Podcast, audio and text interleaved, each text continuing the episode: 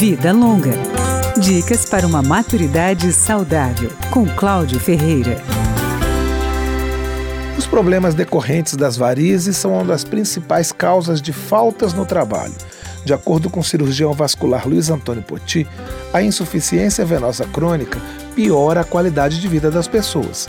Ele explica as principais causas das varizes. No caso dos homens, componente genético é importante associado ao sedentarismo. No caso das mulheres, você acrescenta, além desses fatores, gravidez e uso de anticoncepcional ou reposição hormonal, por exemplo. O especialista avisa: as mulheres são mais suscetíveis a terem varizes, principalmente a partir da terceira gravidez. Elas aparecem normalmente depois dos 40 anos, mas é interessante começar a prestar atenção a partir dos 30.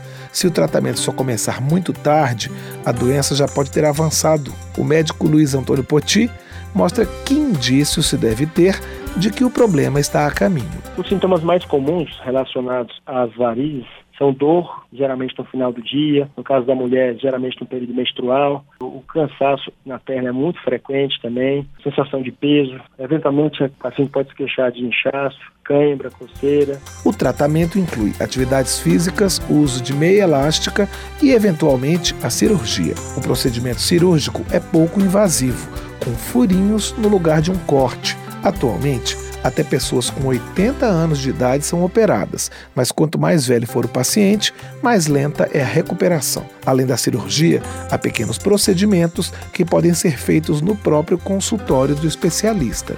Medidas preventivas podem evitar o aparecimento de varizes. São elas a prática de exercícios físicos, uma boa alimentação e a manutenção de um peso corporal adequado. Vida Longa com Cláudio Ferreira.